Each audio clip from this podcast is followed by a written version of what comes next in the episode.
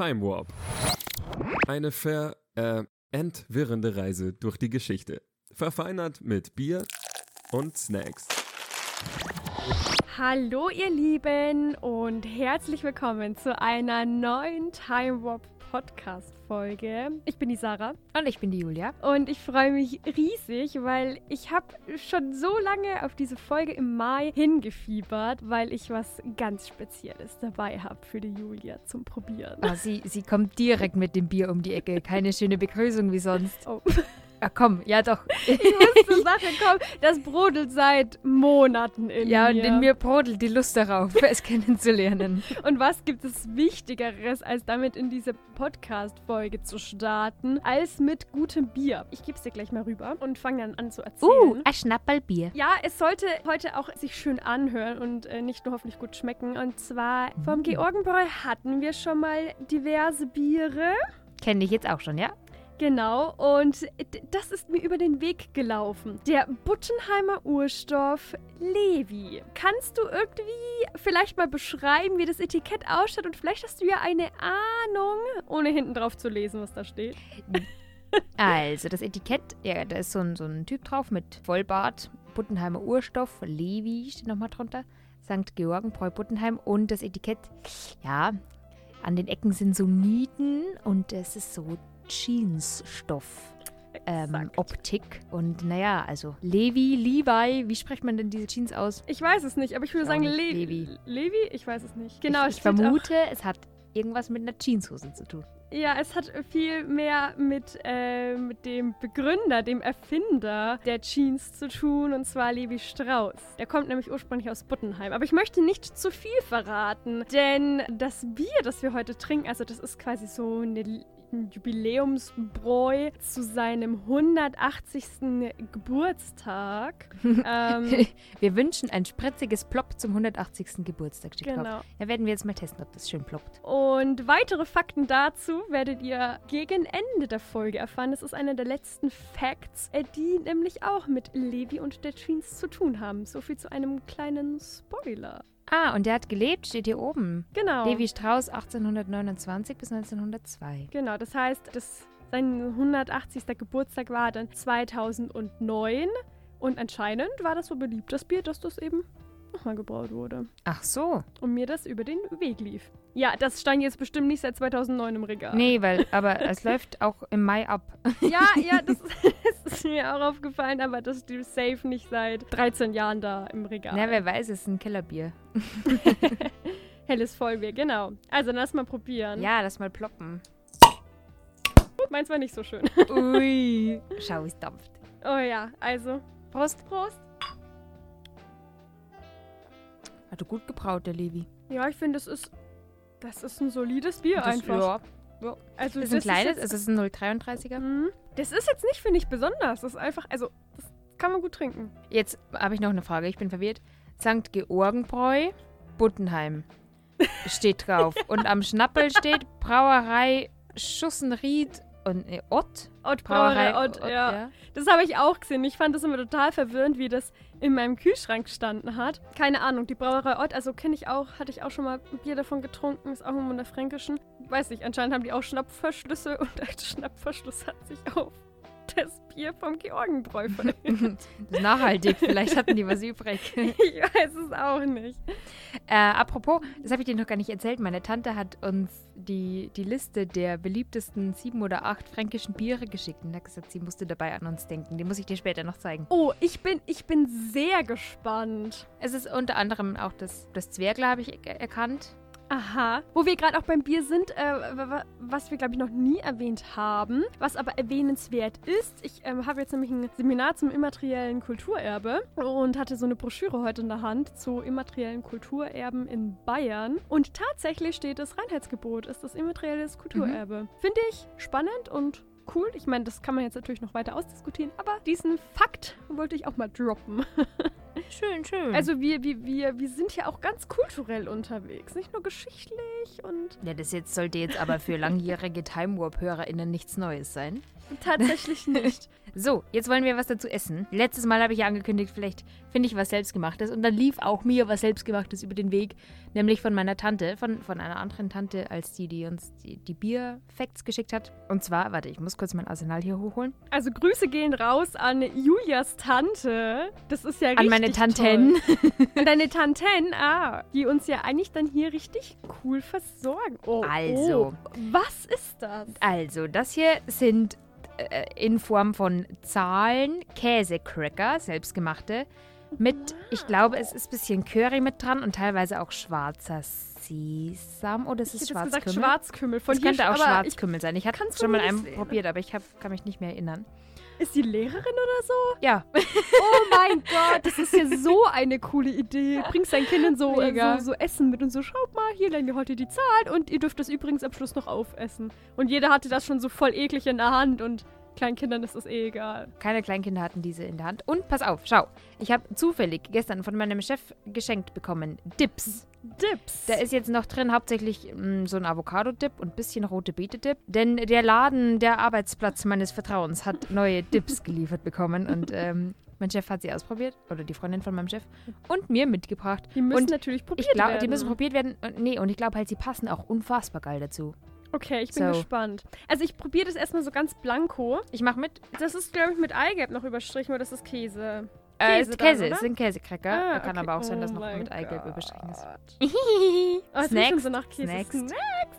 Was hast du? Ich habe ich hab die fünf. Ich habe die zwei, okay. oder? Nee, warte. Doch, ich habe auch eine 5. Ich halte sie falsch rum. Wow, Julia. Mm. Mm. Mhm. Mm. Schwarzkümmel. Mega. Ah, richtig schön käsig. Mm. Mhm. Die Konsistenz ist so brotmäßig. Also ich finde, das könnte man auch voll gut als Weich, Brot gell? essen. Mhm. Mhm. Oh nee. Wie, wie heißt deine Tante? Babsi. Babsi. Danke, Babsi, für diesen wunderbaren Snack. Ich finde den toll. Richtig. Ich finde, der passt auch zum Bier. Das passt. Ja, optimal. Mhm. Ergänzt sich gut. Ja, Ich finde vor allem, mal. also diese Kombi aus Käse, Curry und Schwarzkümmel ist sehr spannend. Das Avocado hier, gell? Genau, ich hätte auch ein Messer, falls du, falls das Ach so. hilft. Ähm, Nee, passt schon.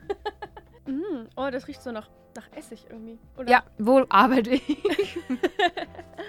Mhm. Mhm. Mhm. Mhm. Boah, das ist gut, der Aufschnitt. Boah, jetzt, das ist schon dekadent hier. Auf diesem Cracker. Diesen Avocado-Aufstrich. Mhm. Oh, yes. Ist mir ein bisschen zu, zu, zu säuerlich. Also, ich bin halt auch so normal in der Guacamole gewöhnt. Aber ist gut. Und Knobi. Der Knobi schmeckt man raus. Sehr Mhm. Aber ich muss zugeben, also ich finde, das bräuchte man nicht. Weil die sind. Nee, braucht man nicht. Nee, ich habe das ja, also so, das ich habe das daheim und das muss jetzt weg, deshalb habe ich das dabei. Ja, wir sind hier doch ganz nachhaltig bei Time. Wo ist da die rote Beete? Das ist nicht mehr viel von der roten Nee. Beete. Hol sie dir. Ich, ich Und das daneben mal. ist Curry, das würde gut passen wahrscheinlich. Wo ist. Ja, das Gelbe. Das ist aber auch nicht mehr viel. Nee, ich hatte das gestern schon beim Sushi-Essen dabei, aber es passt halt einfach nicht zu Sushi. Also ihr müsst das so vorstellen, so gefühlt irgendwie so 90% dieser Dose sind voll mit diesem Avocado-Dip und dann ist so ein kleiner rot-pinker Fleck und noch ein tausendmal kleinerer ich, gelber ich hatte Fleck. nur eine Box dabei. Also man würde fast meinen, irgendwie, das war schon leer und dann kam die Avocado rein. Aber ich probiere mal die, die rote Beete. Oh, schön. Ich nehme noch eine, eine Eins für den 1. Mai und den ersten Fakt. Denn wir reden über den Tag der Arbeit, der ja am 1. Mai bei uns ein gesetzlicher Feiertag ist, beziehungsweise Und traurigerweise dieses Jahr gar kein Feiertag ist, weil es auf den weil es ein Sonntag Sonntag ist. Ich habe das Gefühl, der 1. Mai war die letzten fünf Jahre ein Sonntag. Ich weiß nicht warum, aber vielleicht wegen der Pandemie. Nee. Vielleicht, weil er frei war. Ah ja. nee, aber ich, ich habe das so abgespeichert, dass es die letzten fünf Jahre unnötig war. Mhm. Nicht, dass er existiert, denn das ist der internationale Kampftag der Arbeiterklasse. Mhm. Hm. Jetzt muss ich kurz die Eins runter essen. Nehmen Sie die ruhig rüber. Ich habe auch eine 1 und eine 5. Mega. Eine 15. Erster Fünfter. Wow. Der internationale Kampftag der Arbeiterklasse geht zurück auf 1886, als die nordamerikanische Arbeiterbewegung zur Durchsetzung des 8-Stunden-Tages zum Generalstreik aufruft. Also sie wollen von einem 12-Stunden-Tag, der damals existiert hat, runter auf einen 8-Stunden-Tag. Stell dir das mal vor. Ich, ich würde jetzt sehr demonstrieren gehen gegen den 8-Stunden-Tag. ja, wollte ich gerade sagen. Und wir sind für die 4-Stunden-Woche, aber Mhm. auch nur mit 35 Äh, Stunden. äh, äh, privileged Girl. Das Ganze findet 1886 statt in Chicago in Anlehnung an eine Massendemo in Australien mit dem gleichen Ziel, eben auf diesen 8-Stunden-Tag zu verkürzen, die aber schon am 1.5.1856 war, also 30 Jahre früher. Finde ich spannend. Das dauert da vielleicht doch noch länger von Kontinent zu Kontinent, bis sich so Bewegungen durchsetzen. Jedenfalls demonstrieren tausende äh, Arbeitnehmende am 1. Mai in Chicago und es gibt sämtliche Kundgebungen in der ganzen Stadt. Und am Abend des 3. Mai hält der August Spieß, August Spieß, ich weiß es nicht. Hier habe ich meinen August jetzt endlich gefunden.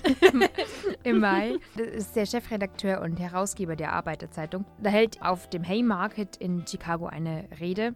Und das gilt auch so, also diese Rede gilt als Ursprung des Arbeiterklassenbewusstseins in den ganzen USA. Und darauf folgen dann für mehrere Tage ein Streik bzw. viele gewalttätige Auseinandersetzungen zwischen der Polizei und den Demonstrierenden. Am Tag darauf eskaliert das Ganze dann auch. Es wird eine Bombe oder ich glaube sogar mehrere Bomben gezündet, was als Haymarket-Affäre in die Geschichte eingeht. Auf dem Gründungskongress der Zweiten Internationale wird dann der 1. Mai als Kampftag der Arbeiterbewegung ausgerufen zum Gedenken an die Opfer vom 1. Mai auf der Haymarket Affair und diese zweite Internationale wurzelt quasi in der Internationalen Arbeiterassoziation von Karl Marx. Am 1.5.1890 wird das Ganze dann erstmals als Protest- und Gedenktag international begangen. Und in Deutschland, in Deutschland wurde es dann erst ein gesetzlicher Feiertag tatsächlich im Dritten Reich, ähm, aber nach dem Zweiten Mhm. Weltkrieg wurde das dann gleich, also direkt 1946, vom Alliierten Kontrollrat bestätigt. Mhm. Und das sind ja auch Mhm. heute noch Demos, auch in Regensburg. Seit Wochen werden die, die Plakate verteilt, die Flyer. Am Schwammerl am Bahnhof geht das los um 13 Uhr. Ich kann mich erinnern, also ich kann mich nicht genau an die letzten Jahre erinnern, aber ich glaube, die enden dann immer an der Jahninsel auf jeden Fall. Aber also auf der Jahninsel hatte ich irgendwas im Kopf, dass da auch immer was war. Also, wenn ihr Bock habt. Sehr spannend, was mir da einfällt. Ich habe vor kurzem einen Podcast gehört. Ich meine, es war vom Terra X, der Podcast. Und da ging es um den Club of Rome und die Postwachstumsökonomie, zu der du schon mal was erzählt hattest. Ich weiß aber leider nicht mehr in welchem Rahmen. Vielleicht war das tatsächlich irgendwie ein Fakt mit dem Club of Rome oder so, als die ihr Paper da vorgelegt haben. Auf jeden Fall ging es auch darum, auch eben so nach dem Motto, ja, wenn man sich mal überlegt, dass Leute früher ja zwölf Stunden gearbeitet haben und sich dann zu den acht Stunden erkämpft haben, dass sich das ja eh auch alles wandelt und an den Lebensalltag anpasst und das aber eine 35-Stunden-Woche oder eine Vier-Tage-Woche nicht nur in der Hinsicht ja sinnvoll wäre zu sagen, das würde die Menschen entlasten, sondern dass mit dem Wachstum, das wir durch unsere Produktion aktuell produzieren oder ähm, aufrechterhalten und immer größer machen, dass das ja eigentlich äh, der Welt schadet und dass das nicht gut ist. Und um dieses Wachstum, diese übermäßige Produktion, die es ja eigentlich nicht nötig hat, zu limitieren, wäre es einfach auch, dass man sagt, die Leute arbeiten weniger, weil sie brauchen nicht so viel Ja. arbeiten, weil wir haben das genügend. Also wenn Wachstum man jetzt und Kapitalismus Ja. fußen in Arbeit. Das Problem ist, Mhm. wir arbeiten zu viel. Aber die Postwachstumsökonomie fordert keine 35-Stunden-Woche, sondern eine 20-Stunden-Woche. ja, oder das war so, aber also Sogar, das ja. war das Beispiel Das- jetzt also auch. Ich finde das in vielerlei Hinsicht einfach sehr toll für meine Zukunft. Ich finde das ganz klasse. Ähm, und, und das fand ich, fand ich sehr spannend. Da musste ich einmal an unseren Fakt wieder denken. Und dadurch, dass du jetzt den 1. Mai hier äh, genannt hast, äh, super, das ergänzt sich toll. So, so hängt das alles irgendwie zusammen. Also ihr könnt rote Fäden spannen zwischen unseren Fakten, die wir jetzt seit fast zwei Jahren euch um die Ohren hauen. Zwei Jahre ist mein Stichwort für den nächsten Fakt, denn es ist erst zwei Jahre her, dass am 7. Mai 2020 der Bundestag ein Verbot von sogenannten Konversionstherapien So beschließt. krass, ne? Ja. Ich finde das heftig. Ja, zwei Jahre ist es her. Und das äh, Gesetz untersagt jegliche Behandlungen von Minderjährigen und schützt nur unter bestimmten Voraussetzungen auch Erwachsene. Also, was ist das überhaupt? Konversionstherapien sind darauf ausgerichtet, die sexuelle Orientierung oder geschlechtliche Identität einer Person zu ändern oder zu unterdrücken. Also war vor allem für, für bisexuelle und homosexuelle Menschen ähm, gedacht und hat auch den, äh, die Namen Reorientierungstherapie oder Reparativtherapie erhalten. Oh, ich möchte mal Boah, kurz was zu ja. dem Begriff sagen. Also Reorientierung, finde ich, hört sich nicht so drastisch an, weil es ist ja auch eine Orientierung in der eigenen Geschlechtsidentität. Aber re, Reparativ. re reparativ, da denke ich so dran, reparieren, etwas ist kaputt und man muss das wieder zum Laufen bringen. Das finde ich ist ein richtig schlimmer Ausdruck eigentlich. Ich frage mich auch, soll ich das überhaupt erwähnen? Haben mir beim Aufschreiben gedacht, okay, ich erkläre jetzt, wie so es zu diesem Begriff kam, aber sollte ich ihn überhaupt wieder benutzen? Einerseits ist das retraumatisierend, andererseits ist das, produziere ich damit irgendwelche Stereotypen und Vorurteile wieder durch die Benutzung dieses Begriffs, aber ich denke, wenn wir es im historischen Rahmen einordnen, Naja, es heißt ja nicht, dass man das nicht diskutieren sollte und Ja. dazu Stellung äh, nehmen sollte, dass es einfach nicht okay ist. Wir können eine Triggerwarnung in den Text schreiben. könnten wir machen, ja. Wo fange ich jetzt an? Dieser geschichtliche Begriff des reparativen Antriebs stammt von Anna Freud und Sigmund Freud. Die hatten, die Freuds hatten einfach alles einen dermaßen einen Schlag.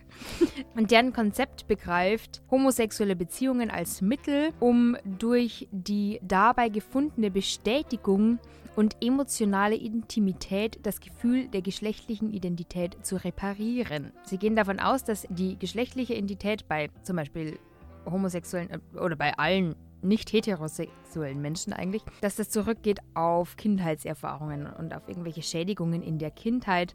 Also entweder durch, durch Verletzungen, durch sexuellen Missbrauch, solche, solche Sachen eben, ganz, ganz nach Freud eben, der, der das eben Mitte des 20. Jahrhunderts in der, in der Psychoanalyse eingeführt hat. Und die Therapie soll diesen reparativen Trieb, also daher quasi dieses Reparativ, weil wohl irgendwas in der Kindheit schief lief, auf nicht sexuelle, gleichgeschlechtliche Beziehungen ausrichten. Sprich, man soll einfach kein sexuelles Empfinden mehr haben gegenüber dem gleichen Geschlecht. Es wurde eben auch kritisiert, dass diese Begrifflichkeiten überhaupt nicht klar gehen, weil die eben diese, wie du genau richtig gesagt hast, diese Fehlfunktion vermitteln. Dann habe ich mich gefragt, das ist ja quasi überflüssig. Also der Begriff ist ja überflüssig im Mhm. Endeffekt. Und unter Konversionstherapien fallen jetzt aber nicht irgendwie medikamentöse Behandlungen oder so, sondern einfach verschiedene umstrittene Methoden der Psychotherapie, vor allem eben der Psychoanalyse.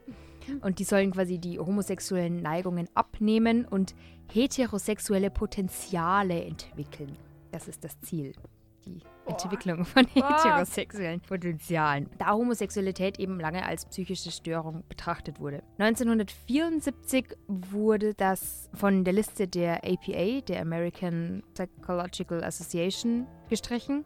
Also, dass das eine, eine Störung sei. Und erst 1992 wurde es dann auch aus dem ICD-10 verbannt. Also, das ist die International Statistical Classification of Diseases, also wonach man quasi Krankheiten Mhm, mhm. klassifiziert und die quasi alle Definitionen enthält und da ist es halt nicht mehr drin seit 1992. Nach wie vor und auch ursprünglich ist vor allem die evangelikale Bewegung hier sehr aktiv und pro Konversionstherapie und ähm, eben für diese Maßnahmen, weil die vertreten dann quasi die Homosexualität als Kombi aus Veranlagung und verschiedenen komplexen Lebenserfahrungen betrachten, also wie in der Psychoanalyse. Und da es diese, diese evangelikale Sichtweise gibt, gibt es häufig bei denen eine, also oder fordern sie eine geistliche Begleitung. Da fand ich super, das evangelikale Menschenbild geprägt ist von der Auffassung, dass Sexualität für den Menschen nie Basis sein kann, um seine Identität zu definieren oder um Sinn und Erfüllung zu finden, sondern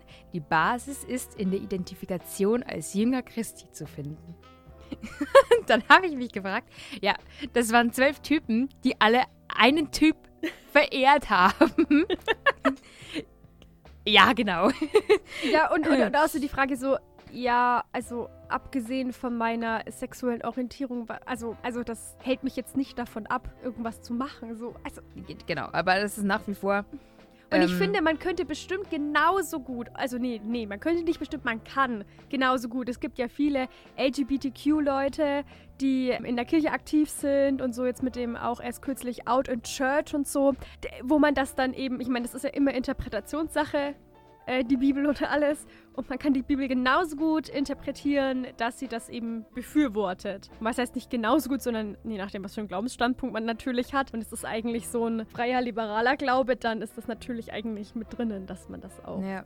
als normal eigentlich ansehen sollte. Also man muss hier natürlich sagen, das ist wirklich diese evangelikale Richtung. Der Vatikan betont in einer Richtigstellung 2018, im August 2018, dass Homosexualität keine Krankheit ist und dass diese Konversionstherapie nicht zu befürworten ist. Ja, wobei das ja jetzt, also dieses Out in Church ja trotzdem gezeigt hat, wie viele Leute Angst haben, sich da zu outen, weil sie auch zum Beispiel ihre Stelle verlieren würden Mhm. als Religionslehrerin oder irgendwie Und so. genau, wie viele nach wie vor Ähm, deswegen ja trotzdem diskriminiert werden. Was ich trotzdem total positiv finde, äh, wie viele, ähm, also in der deutschen Kirche und in der Kirche in, in Deutschland, wie viele hohe Erzbischöfe oder irgendwie sowas, hohe Positionen, sich aber auch genauso dafür aussprechen und sagen, jo, ist doch scheißegal. Und Also das fand ich Für sexuelles. für freie Selbstbestimmung. Sexualität, ja genau, Ja. für sexuelle Selbstbestimmung und so. Ähm, und fand, war da voll positiv überrascht eigentlich. Was natürlich das nicht runterspielt, äh, wie oft das noch durch die Kirche eigentlich unterdrückt wird und man sich nicht ausleben kann. Ähm, ja. Und vielleicht kurz, falls es jemand von unseren HörerInnen nicht kennt. Also es gibt ja diese Bewegung, beziehungsweise vor allem auch explizit eine Doku, wo sich für ganz viele verschiedene Angehörige der Kirche, entweder in, in, in welchen Jobs auch immer, eben outen, beziehungsweise ihre Geschichte so erzählen, oder? Ja, genau. Also anonym, aber auch namentlich. Das kommt immer drauf an. Das sind unter anderem ähm, eben Lehrkräfte, aber auch Pfarrer und Pfarrerinnen ähm, oder Leute, die bei der Caritas arbeiten. Caritas ist ja eigentlich auch eine kirchliche Einrichtung. Und lauter so Sachen, die sich eben in einem ganz großen Gemeinschaftsprojekt ja zu ihrer sexuellen Orientierung oder auch zu ihrer, zu ihrem Gender, zu ihrer ähm, Geschlechtsidentität ja, geäußert haben und das quasi zusammen gezeigt haben. Und also ich habe mir diesen, da gab es so ein Video, das war, glaube ich, das war diese Doku, die du wahrscheinlich meinst. Viele Leute das erzählt haben und so und was für die dieser Schritt auch bedeutet. Also ich fand das total spannend und voll ergreifend. Und da war so ein älterer Mann, ich glaube, war der ist der Pfarrer. Der war total emotional und ähm, dem waren voll die Tränen in den Augen. Und ich finde, das hat irgendwie so gezeigt, wie, wie wichtig das überhaupt für ihn ist. Und ich finde das schön zu sehen, weil das genau zeigt, dass ich glaube und sowas wie sexuelle Orientierung oder Geschlechtsidentität niemals ausschließen. Dass die sagen, sie fühlen sich in dem Glauben eher dadurch bestärkt und dass es die Kirche ist, die ihnen irgendwie da den Weg Ja. verbaut. Und das fand ich sehr, sehr ergreifend. Ich finde, dass auch jegliche Sexualität innerhalb der Kirche oder von, von Angehörigen der Kirche, von Geistlichen, ist doch allein dadurch völlig begründbar, dass man oder eben eben nicht, also es ist ein großes Paradox, wenn man sagt, okay, der Pfarrer lebt im Zölibat und es ist ein Problem, wenn er Mhm. auf Männer steht. ja, wobei ähm, ich das auch problematisch finde, so. einfach das Zölibat. Also, ja, ja, aber also das, das ist ja ein Widerspruch in, in ganz komischer Form innerhalb und Tatsache. Also, also, eigentlich sollte das, das ja doch scheißegal, Tun, weil du kannst ja. ja. eh niemanden heiraten. Also, aber es ist natürlich trotzdem irgendwie Teil von dir und wenn dieser Teil halt nicht akzeptiert wird, ist es halt irgendwie ja für ja dich klar, halt natürlich einfach belastend und zu wissen, man muss das ja trotzdem, also man möchte ja, selbst wenn man, wenn, wenn der das nicht ausleben kann, aktuell leider, also das Zölibat ist natürlich Ich meine, gut, du weißt auch, für was du dich entscheidest. Wenn du ähm, Ja. Pfarrer in der katholischen Kirche werden möchtest, schon, aber trotzdem ist weißt es du, dass ja, das Zölibat auf dich zukommt. Ich meine, man sieht aber ja, dass es funktioniert eben ohne Zölibat, wenn man in die evangelische Kirche Mhm. schaut. Und ah, das, das war auch so süß. Aber falls euch das interessiert, ich würde euch äh, diese Doku, ich meine, das findet man ja auf YouTube, Out in Church, einfach voll ans Herz legen. Ich fand die total spannend, das auch zu sehen und auch einfach diese, diese Gesichter dazu zu haben. Und da war halt eben ein lesbisches Paar, das gemeinsam eben als Pfarrerinnen in dieser Gemeinde gearbeitet hat ja, ja. und auch voll angenommen war von der Gemeinde. Und ich finde, das sind so, das sind zwar Einzelbeispiele, aber es sind einfach Beispiele, die irgendwie, finde ich, Mut machen. Auch wenn das jetzt vielleicht außerhalb von Deutschland oder außerhalb von Europa noch nicht so gut ist. Aber naja, wer weiß, vielleicht weiß ich auch die Kirche da mehr einsetzt oder so. Oder auch vielleicht vom Papst direkt da irgendwie was kommt. Ähm, man mag sich nicht vorstellen, wie viel Macht tatsächlich die päpstlichen Worte haben, glaube ich. Deswegen, wer weiß, was da vielleicht in den nächsten Jahrzehnten auf uns Geld. zukommt. Da war doch jetzt, wie heißt denn das? Denn dieser neue, der synodale Weg. Mhm, ja, genau. Äh, und die hatten ja tatsächlich, die hatten ja tatsächlich darüber gesprochen, das Zölibat abzuschaffen oder zu lockern. Mhm. Und wer grätscht rein? Der Regensburger Bischof. Ein richtiger. Eieiei. Ah. Ein Urbayer. Nein, wenn das das Sinnbild von Bayern, also wenn das für Bayern steht, dann ähm, äh, nee. Dann gehen wir ins Exil. Oh Gott, dieser Typ. Nun gut, das war's. das war's zum, zum Fakt der Konversionstherapie. Beziehungsweise, nee, ich wollte noch sagen, dass es von von Jens Spahn damals vorgelegt wurde, ähm, als wichtiges gesellschaftliches Zeichen an alle, die mit ihrer Homosexualität hadern.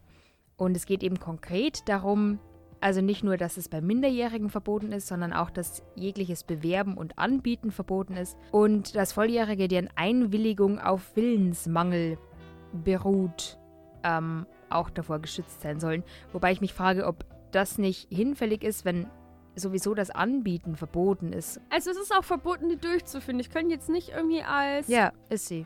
Ist komplett verboten. Also nicht nur für eben unter Nee. 18 oder irgendwie so. Bewerben, anbieten und vermitteln ist verboten. Durchführen stand nicht dort. Wobei, was ist der Unterschied zwischen anbieten und durchführen? Das ist wie wenn du, wenn du Gras rauchst und Gras dabei hast. Mm, Ja. wahrscheinlich. Also ich glaube, so komplett abgeschafft ist die halt auch nicht. Wo ich mir denke, so, kannst du doch machen. Kannst einfach sagen, so, nee, ist nicht. Aber gut. Ist ja Der- immerhin ein Ansatz. Wenigstens was. Voll. Besser als nichts. Man muss ja zufrieden sein für das, was man hat. Manchmal. Sonst kommt man ja gar nicht mehr weiter. Aber wir gehen weiter. Wir Zum gehen weiter. Fakt. Ich, ich rutsche hier die ersten drei Facts durch. Am 17. Mai, ist nur ein kurzer noch, 17. Mai 1946 wurde die DEFA, die Deutsche Film AG, in Potsdam-Babelsberg gegründet. Die haben insgesamt 700 Spielfilme, 750 Animationsfilme und über 2000 Dokus und Kurzfilme rausgebracht. Also das war das volkseigene Filmstudio der DDR. Hast du eine Idee, welchen man davon kennt? Ein Film aus der DDR. Hauptsächlich habe ich das deshalb. Das ist jetzt wahrscheinlich ein Film, den man voll kennen Ja. sollte. Du kennst ihn auch, aber ich nee, nicht, ich müsste jetzt voll ins Blaue reinraten. Dieser eine, dieser eine Weihnachtsfilm, den man einfach an Weihnachten sehen muss. Mit. ah, Dingsy Bumsy, Haselnüsse. ja, genau. Drei Ach, Haselnüsse stimmt, für das ist eine Aschenbrödel. DDR-Produktion. Stimmt, stimmt, stimmt. Ja, natürlich, das ist doch auch da in diesem Schloss bei Dresden, Schloss Moritz oder so gedreht Genau, ich glaube da und in Tschechien. Ja, genau. Und es hätte doch gar kein Weihnachtsfilm werden sollen, glaube ich. Es hat Ja. nur zufällig geschneit und dann. Exakt. Und es Genau. ist so ein kitschig schöner Weihnachtsfilm. Aber wir sind nicht bei Weihnachten, wir sind im Mai. Und jetzt überlasse ich dir das Ruder mit dem Fakt. Ja, das äh, ist diese Folge ein bisschen ungünstig verlaufen. Ähm, aber wie gesagt, diesen einen Fakt, der war schon eigentlich, der, der, der musste sein. Der hat sich so angeboten und äh, das war wunderbar. Der hängt wunderbar mit dem Bier zusammen. Und zwar passend zu unserem Bier, zu Levi Strauss und zu der Blue Jeans haben wir den 20. Mai 1873, denn da wird eben besagte Jeans patentiert. Und ich fange einfach mal ganz früh an. Wie kam das eigentlich dazu? Ein Oberfranke, der in den USA Karriere macht. What? So, man kann quasi sagen, dass äh, die Geschichte von äh, Levi Strauss oder ähm, eigentlich gebürtig Löb Strauss und ja, eigentlich seinem ein American Dream eigentlich war, so vom Feinsten wie er immer gepredigt wird. Und dieser American Dream beginnt Anfang des 19. Jahrhunderts in Buttenheim in Oberfranken. Das ist vielleicht 10 Minuten, eine Viertelstunde mit dem Fahrrad von mir weg. Und hat heute irgendwie so ähm, circa 3600 Einwohner. Also ein schönes, nicht so ganz so klein. Eine Markt. ja, genau. Und zwar wird nämlich am 28. Februar 1829 der Löb Strauß geboren in Buttenheim. Sein Vater stirbt auch relativ früh, als er 16 Jahre alt ist, an Tuberkulose. Und weil der, also der hat einen Handel mit äh, Tüchern und Kurzwaren betrieben, also auch schon so mit Textilien, die mit denen Löb Strauß also eigentlich schon seit seiner Kindheit irgendwie vertraut war. Der hat halt gerade so dazu gereicht zum Überleben für also Löbs Vater und ähm, die gesamte Familie. Der hatte noch ein paar Geschwister. Und nach dem Tod seines Vaters war für seine Mutter eigentlich der einzige Ausweg mit Löb und noch irgendwie einer Schwester und ähm, noch einem Geschwister eben nach Amerika auszuwandern, weil nämlich da schon die beiden älteren Söhne vor ein paar Jahren aus hingewandert sind. Also der Jonathan und äh, der Lippmann Strauß, die sich dann aber äh, in ihren Namen amerikanisierten und äh, mittlerweile dann Jonas und Louis Strauß sich nannten. Ähm, und die haben da eben auch schon einen äh, Textilhandel äh, aufgebaut, der jetzt ähm, ja auch nicht ganz unerfolgreich war ähm, in New York. Und dahin ist dann eben die Mutter mit Löb und seinen restlichen Geschwistern eben ausgewandert. Der Löb hat sich dann auch bald in Amerika als äh, Levi umbenannt und hat dann damit gearbeitet, eben in dieser, ja, in diesem Textilhandel und so. Das Sortiment hat sich vor allem an die Minenarbeiter und die Pioniere, die eben ähm, in die äh, USA kamen, gerichtet und da gab es halt sämtlichen Alltagsbedarf von Zahnbürsten und Hosenträgern und äh, auch irgendwelchen Kleidungen und so. Ähm, also doch noch ziemlich ähm, divers, würde ich jetzt mal sagen. Eben nicht nur Textilien. Und das Ganze nannte sich dann ähm, Levi Strauss und Co. Importeur, Makler, Bekleidung und Kurzwaren. Langer Name für eine Firma. Ja. Aber kurz ähm, Levi Strauss und Co. Und also das wurde dann neu gegründet in San Francisco von Levi Strauss. Ja, hm, wenn schon, denn schon. Ähm, weil nämlich in San Francisco seine Schwester gelebt hat mit äh, ihrem Mann David Stern. Deswegen wahrscheinlich San Francisco. Und dieser ellenlange Name von einer Firma war dann auch quasi die Geburtsstunde eines äh, heute circa 6 Milliarden US-Dollar schweren Unternehmens. Also Levi Strauss und Co. heißt ja immer noch heute die Jeans. Wer kennt sie nicht? Die Jeans-Marke. Ja, man- Levi's, Levis, Ja, ich ja. weiß es nicht. Weiß auch nicht. Äh, wie man es genau klingt-. Nein. Ähm, ich glaube, Levis auch nicht. Aber ist ja egal. Wir wissen, was gemeint ist. Und das Geschäft lief total gut und sie mussten dann öfters mal vergrößern. Und ab 1867 hatten sie dann ihre Geschäftsniederlassung in San Francisco in der Battery Street 14 und 16. Und das ist auch immer noch heute die Konzernzentrale. Oh, wow. Was ich, äh, ja, eigentlich ganz witzig finde. Wie, wie lange sich das denn doch dort gehalten hat und dass man da noch. Ähm, aber gut, man hat ja dann, dann später natürlich auch, wo das dann Man weltweit hat andere Standorte. verkauft wird, natürlich Mhm. durch andere Standorte und nicht nur dort ähm, produziert. So, wie kam es jetzt eigentlich zu der Jeans? Das war jetzt tatsächlich gar nicht dem Levi seine Idee, sondern eigentlich die Idee von einem Jacob Davis. 1872 wandte er sich in einem Brief an den Levi mit seinem Unternehmen. Der hat die Idee oder hat schon ein bisschen was hergestellt. Eine sehr strapazierfähige Hose, ähm, die eigentlich gut für diese ganzen Golddigger und Arbeiter und so war, die sich eben in den äh, wilden Westen wagten. Ich habe mal, ähm, also dieser Fakt ist auch im Haus der Bayerischen Geschichte hier in Regensburg zu finden und ich habe dabei gearbeitet. Da bin ich so mittelstolz drauf. und ich habe das immer so erzählt, diesen, diesen Jeans-Fact. Ja, er, er kam darüber und hat sich die ganzen Leute, die in der Mine gearbeitet haben, angesehen und hat festgestellt, die haben keine gescheite Hose an. Ja, das Ding ist, dass die Idee ja gar nicht von, ähm, von ihm selber ja stammte. Ja, aber das merken sich doch die Leute nicht. nee, das merken sich Ich, die ich Leute musste nicht. doch den Oberfranken verkaufen. Er, er gilt ja auch als ähm, Pionier und man muss es ihm ja lassen. Ohne ihn hätte das ja auch gar nicht funktioniert. Denn der Jacob Davis hatte für seine wunderbare Idee, dass er einfach mit Metallnieten so eine Hose verstärkt an diesen stark belasteten Stellen, also die Taschenecken und die Enden von, vom Hosenlatz, dass er die verstärkt. Das war eine super Idee. Er hatte nur leider nicht das Geld dafür. Deswegen wandte er sich eben an den Levi Strauß, ob er ihn nicht finanziell unterstützen würde, eben um seine Idee zu patentieren. Und der Levi meinte sich, ja, pff, ist ja mega nice, warum denn nicht?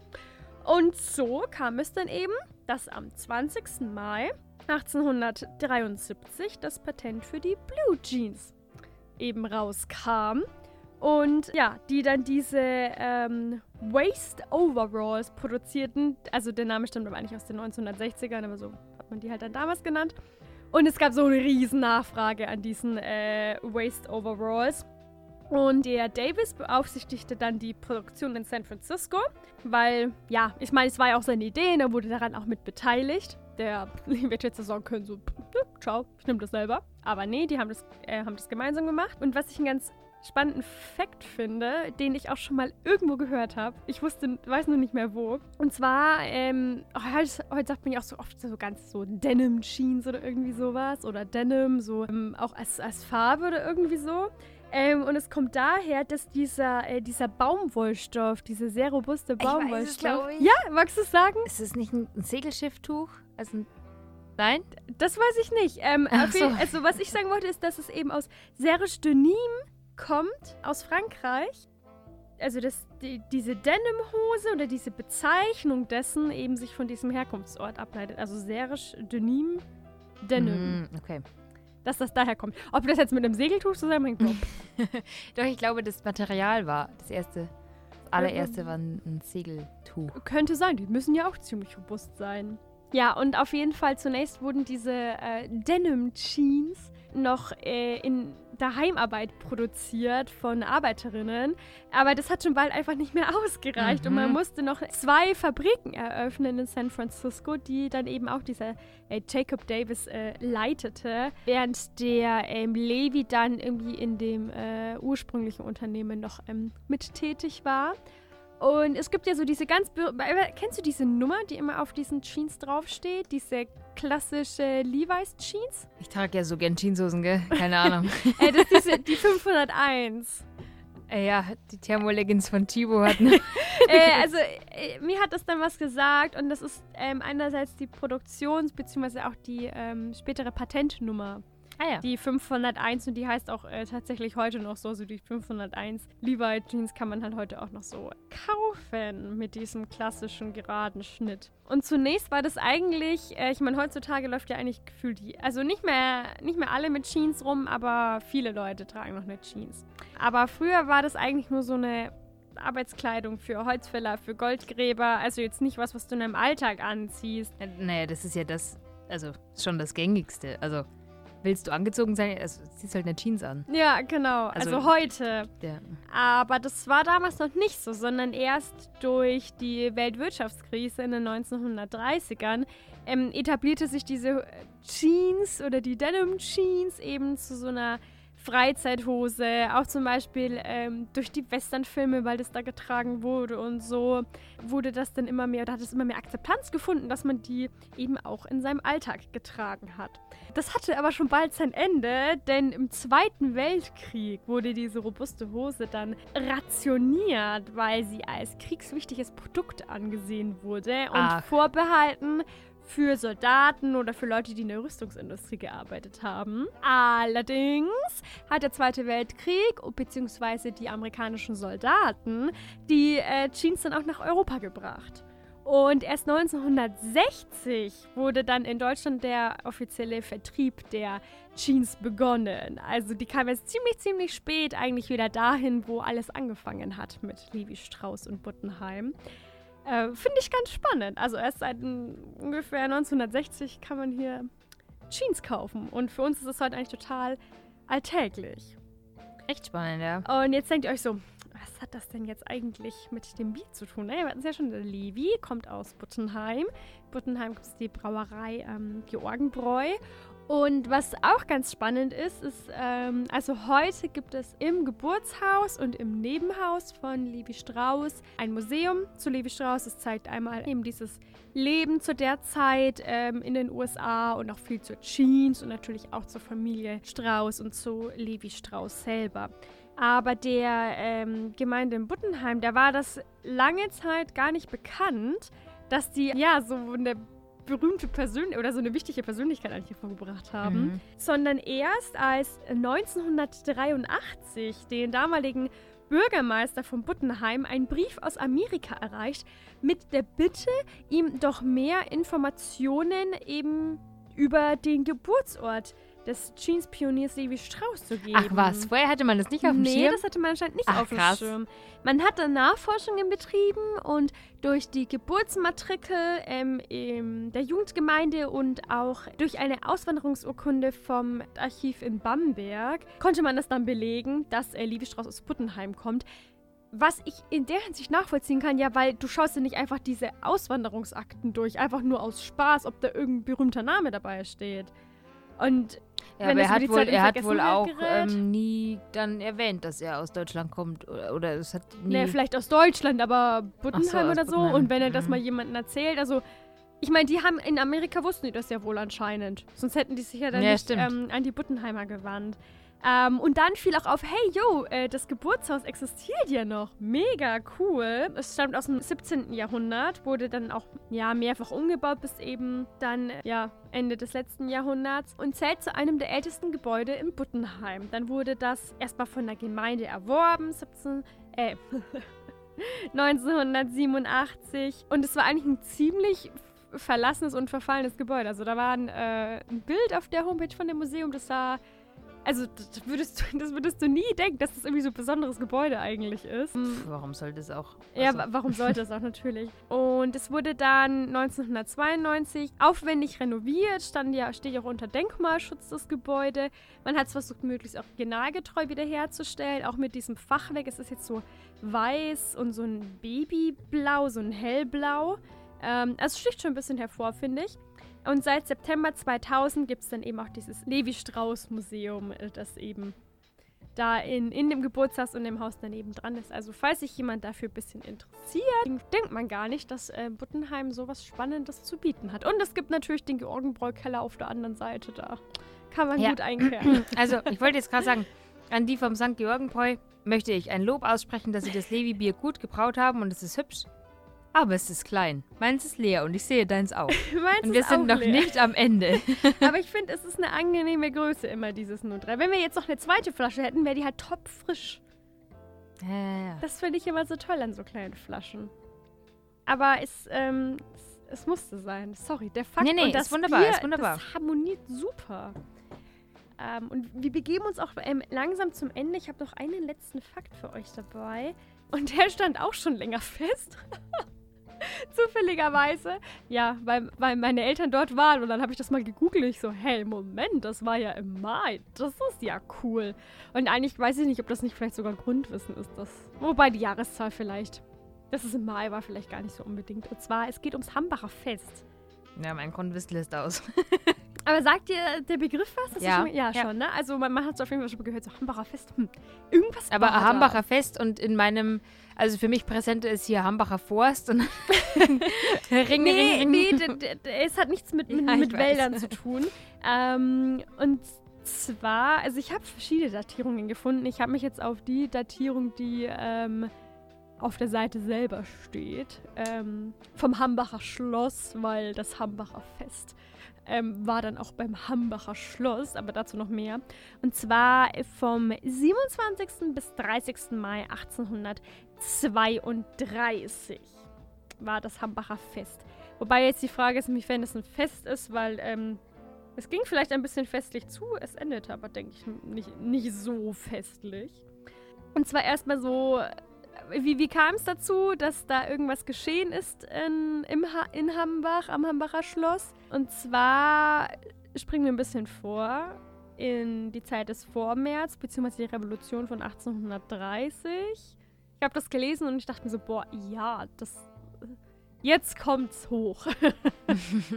da, da, da, war, da war schon mal was. Da haben sich politische Unruhen ähm, formiert. ja, halt immer, es sind immer stärker geworden oder halt so aufgebauscht und ähm, in der Gesellschaft wegen verschiedenster Dinge, äh, auch wegen der Revolution in Frankreich. Also wir wissen ja Ende des vorhergehenden Jahrhunderts französische Revolution, aber dann ja unter den napoleonischen Kriegen auch nochmal war, das ging das in Frankreich ganz wild her. Und dieses Hambacher Fest war dann so, also es, diese politischen Unruhen, die waren nicht, gingen nicht nur von jungen, von Akadem, von der akademischen Jugend aus, sondern eben auch vom Kleinbürgertum, vom Handwerkerschaften. Also normal ist das ja irgendwie so, so eine Revolution, jetzt sind so junge Leute und so, so, nee, das war schon mehr. Das war nicht nur die Jugend quasi. Und da waren dann irgendwie 20.000 bis 30.000 Menschen äh, auf diesen, sind zu diesem Hambacher Schloss gezogen, wie wild, und haben mit Fahnen geschwenkt und haben Sachen gefordert. Unter anderem eine deutsche Nationalität, liberalere Strukturen, äh, eine Demokratie.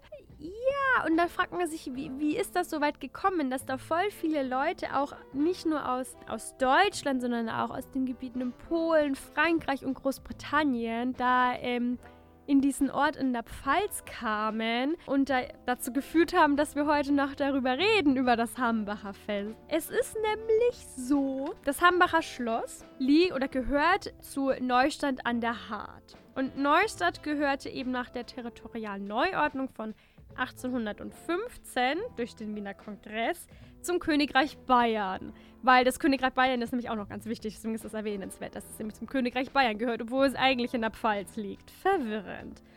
Vorher hat es nämlich noch zu Frankreich gehört, was ja aber dann äh, nach den Napoleonischen Kriegen und allem drum und dran dann eben das so neu geordnet wurde. Als es aber noch zu Frankreich gehört hat, ähm, konnte sich eben dieses Gebiet oder äh, ja, hatten die Freiheitsrechte, was eben auch durch die äh, Französische Revolution ja hervorgerufen wurde, ähm, bürgerliche Rechte. Und Bayern war in der Hinsicht noch ein bisschen ja, rückwärts gewandt oder ein bisschen rückständiger als Hm, Frankreich. Ähm, indem dann quasi der Neustadt jetzt zum Königreich Bayern dazugehörte, dachten die sich so, was denn das? Wir wollen doch nicht in die Vergangenheit, wir wollen vorwärts, wir wollen Rechte, wir wollen Bürgerrechte. Nee, richtig doof. Und man, was noch auch wichtig ist, um das Ganze zu verstehen, also einmal das, dass die Leute in der Pfalz nicht so cool drauf waren, dass sie jetzt zu Bayern gehören.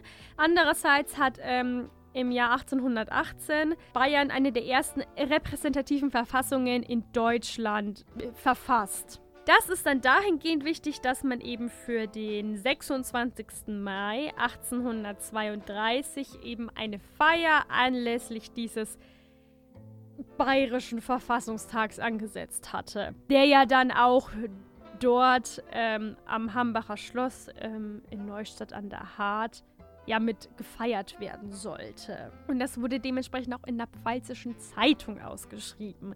Deswegen, ey, warum sind wir in der Pfalz? Warum hat das was mit Bayern zu tun? Das, äh, so, so kommt das dahin. So kommt der, der Einfluss durch ähm, das Königreich Bayern in die Pfalz. So, jetzt waren da in der Pfalz die Leute ja nicht so cool drauf, weil die waren eingeschränkt. Die, da gab es Zensur und, und lauter so Sachen, weil nämlich das Königreich Bayern infolge der Juli-Revolution, also es war ja eine sehr aufwühlende Zeit damals, auf jeden Fall hat das Königreich Bayern 1830 dann eine Zensur der Presse eingeführt oder die verschärft, nicht eingeführt, sondern verschärft und die Vereins- und Versammlungsfreiheit eingeschränkt. Was dem Pfälzer natürlich vollkommen zuwider war, weil die das ja eigentlich irgendwie ein bisschen anders kannten und das in Frankreich auch ein bisschen anders gehandhabt wurde. Aber die gehörten jetzt ja dann zu Bayern.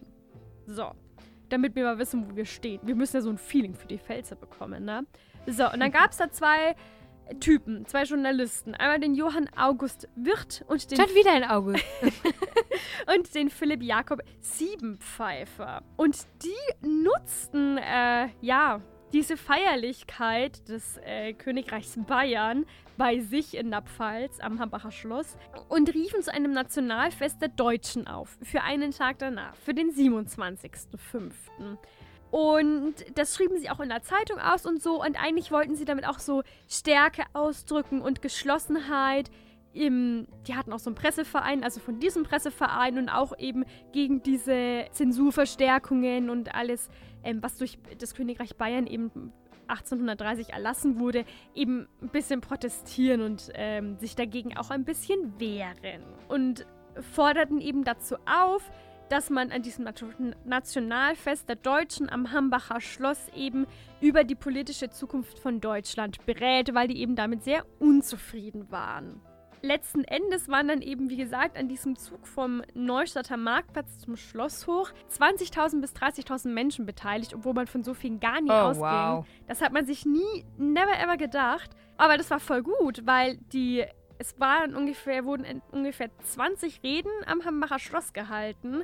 Und die handelten unter anderem oder appellierten unter anderem für eine nationale Einheit. Ähm, also Deutschland war zwar nicht mehr so ganz zersplittert, weil man diese ganzen Kleinstaaten zu größeren staatlichen Einheiten schon zusammengefasst hatte durch den Reichsdeputationsabschluss 1813, aber es war halt trotzdem noch kein geeintes Deutschland in dem Sinne. Ähm, man forderte natürlich auch eben im Sinne der beiden Journalisten Wirth und Siebenpfeifer eine Freiheit der Presse, Meinungsäußerung, äh, Freiheit der Meinungsäußerung und auch, dass man die Fürstenherrschaft beseitigt, also auch mehr Freiheiten ähm, für die Bürgerschaft. Voll gut. Und der Johann Wirth, also einer dieser Initiatoren, der, der forderte ein sogenanntes konföderiertes republikanisches Europa sogar. Dementsprechend war das dann natürlich voll gut für die, dass da doch so viele Leute kamen, was sie eigentlich gar nicht erwarteten und dann auch aus so vielen verschiedenen Gesellschaftsschichten. Und unter anderem, was ich auch spannend fand, appellierte er äh, für die Gleichberechtigung von Mann und Frau. Ich, fortschrittlich, das jetzt- klingt ich, alles schon also, recht fortschrittlich. ich habe jetzt also, nicht wow. genau herausgefunden, inwiefern eine Gleichberechtigung, aber einfach, dass es thematisiert wird. Ähm, es hört sich alles echt ziemlich fortschritt fortschrittlich an. Aber es hat irgendwie dann letzten Endes eher das Negative bewirkt, denn der bayerische König handelte dann eben so, dass er einmal seine Truppen in der Pfalz verstärkte, um eben äh, diesen ähm, ja, aufbrausenden Pfälzern äh, Einhalt zu gewähren. Und er versuchte auch diese Bestrebungen, diese Freiheitsbestrebungen in der Pfalz, die ja aber nicht nur von den Pfälzern ausgingen, sondern die Leute kamen hier von überall. Also ging es ja eigentlich mhm. dann nicht nur gegen die Pfälzer, sondern auch gegen die anderen Leute, die das forderten, dass er das eben unterdrücken wollte. Entsprechend flohen dann viele der Beteiligten und auch viele der, der, der Redner ins Exil. Und die Initiatoren, die wurden zunächst zwar angeklagt, dann aber freigesprochen, später aber dann wegen Beleidigung von Behörden und Beamten zu zwei Jahren Haft verurteilt und dementsprechend mundlos gemacht, dass sie ja, ihre Forderungen und das eben nicht mehr verbreiten konnten, was dazu führte, dass sie nach Frankreich und in die Schweiz dann eben auswanderten. Also so gesehen hat es jetzt der Wunsch, dann aktiv was in der Politik zu ändern, kurzfristig erstmal ja nichts getan. Langfristig dann denke ich schon, weil es natürlich irgendwie so ein Umdenken angestoßen hat in der Gesellschaft. Äh, psychologisch gesehen haben konsequente Minderheiten den besten Einfluss. Was eben auch dann spannend ist von heute jetzt rückblickend darauf, dass das Hambacher Fest, also, also nicht quasi dieser Festtag zum Bayerischen Verfassungstag, sondern das, was ja danach kam, die ganzen Leute, die da hingekommen sind ähm, und die Reden, die dort gehalten wurden für Freiheit und so, dass das eines der bedeutendsten Ereignisse der deutschen Demokratiegeschichte war. Oh. Und dass ja, also das Hambacher Schloss damit einerseits als Wiege der deutschen Demokratie gilt und andererseits auch als Wiege der europäischen Einigung, was ich hm, Das sollte man dann vielleicht fand. doch als Grundwissen deklarieren. ähm, was ich ganz spannend fand. Ich bin jetzt cleverer als vorher. Weil es sich doch auf die Pfalz beschränkte, aber dadurch, dass halt die Leute von überall kamen, es halt vielleicht doch irgendwie einen europäischen Stellenwert hat spannend dann ist, wenn da schon für ein konföderiertes, äh, demokratisches Europa geworben wurde, das ja erst mehr als 200 Jahre später in den 1950ern die Anfänge Europas äh, begonnen haben mit der Europäischen Wirtschaftsgemeinschaft. Mhm. Finde ich ganz spannend, dass der Gedanke schon ein bisschen älter ist, aber dass man erst da dann richtig damit angefangen hat, da was zu tun. Ist, öfter, ist öfter mal so, gell? Und erwähnenswert ist auch noch, dass am Hambacher Fest die Leute auch so Scherben hatten und Fahnen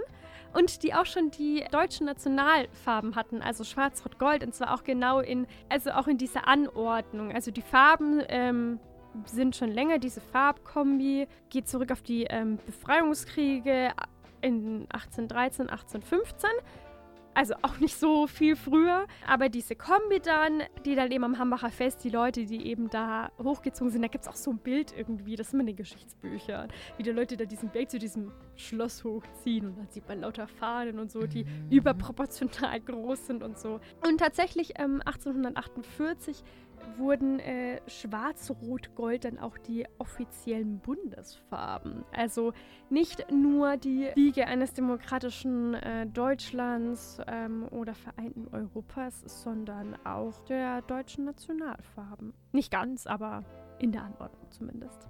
Kann man sich also merken. Schöner Sidefact. äh Schöner Sidefact zum Grundwissen. die Wiege der, Demo, äh, der deutschen Demokratie war ähm, Zambacher Fest. Genau. Kann Boah, man, ist anscheinend auch ganz schön da. Ich kenne Leute, die da vor kurzem waren, meine Eltern. Ähm, soll anscheinend auch ganz schön Diese sein. Leute, meine Eltern. äh, die, die haben da anscheinend eine ganz hübsche Zeit verbracht. Also kann man sich mal, wenn man da auf dem Weg irgendwo die, hin ist. Die, auf, von und zu Staufers beim Hambacher Fest. Sehr schön. Ich glaube, damit sind wir mit unseren Fakten im Mai durch. Wir sind durch. Ja, es wird Zeit, dass wir zur Bauernregel kommen. Es wird Zeit, dass wir zur Bauernregel kommen. Äh, die hat mir gefallen. Wind im Mai verweht den Gram. Der Juni wird danach stets warm. Oh, Finde ich gut. Das ist schön. Es darf ein bisschen mhm. winden im Mai und jeglicher Kram verzieht sich und im Juni wird es dann warm für uns. Das ist eine Juhu. schöne Metapher. Ich finde, das ist auch so. Man läuft manchmal außen hin, kommt so ein bisschen Wind, dann wird der Kopf wieder frei und wenn es dann noch einen schönen Juni voraussagt, Voll. umso besser. Und wir können, glaube ich, auch eine Voraussage für den Juni treffen. Oh, Bisschen wir spoilern können, hier. Wir können eine Ankündigung treffen. Im Juni wird Time Warp zwei Jahre alt. Stellt euch das mal vor. Und dafür haben wir uns was ganz Besonderes überlegt. Wir sind jetzt schon in der Planung dafür. Es wird natürlich ganz normal eine Podcast-Folge oder mehrere. Es gibt mehrere Folgen geben. Podcast-Folgen. Das Konzept ein bisschen abgewandelt, aber natürlich immer noch so unterhaltsam und bildungsreich und stufomäßig. Ihr dürft auf jeden Fall mehrere Male immer dann an dem besagten Tag des Fakts reinhören. Und ihr hört nicht nur uns, sondern ihr hört vielleicht auch Leute, die sich noch ein bisschen besser auskennen. Wir hoffen es, dass sie sich besser auskennen. Aber ich gehe davon aus. Ich gehe davon aus. Also ihr könnt euch auf was freuen und mit dieser Vorfreude ähm, entlassen wir euch jetzt noch in einen hoffentlich ein bisschen windigen, aber dennoch schönen Mai, würde ich sagen. Das wünsche ich euch auch. Und im Juni wird es dann warm. Und auch bei uns werden die Podcast-Folgen ganz heiß.